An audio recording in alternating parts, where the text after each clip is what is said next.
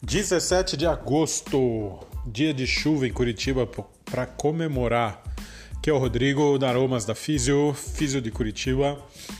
E hoje vamos falar um pouco atrasado, mas vamos falar sobre o que eu vivenciei agora nesse dia.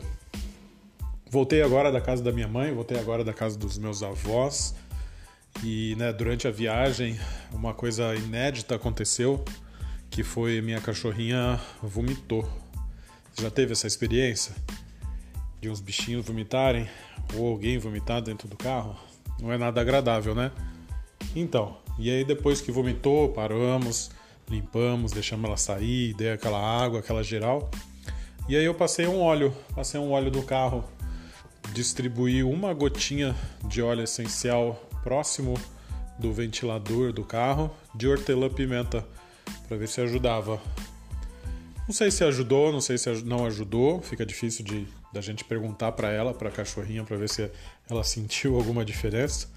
Mas foi um ambiente legal, foi um ambiente gostoso.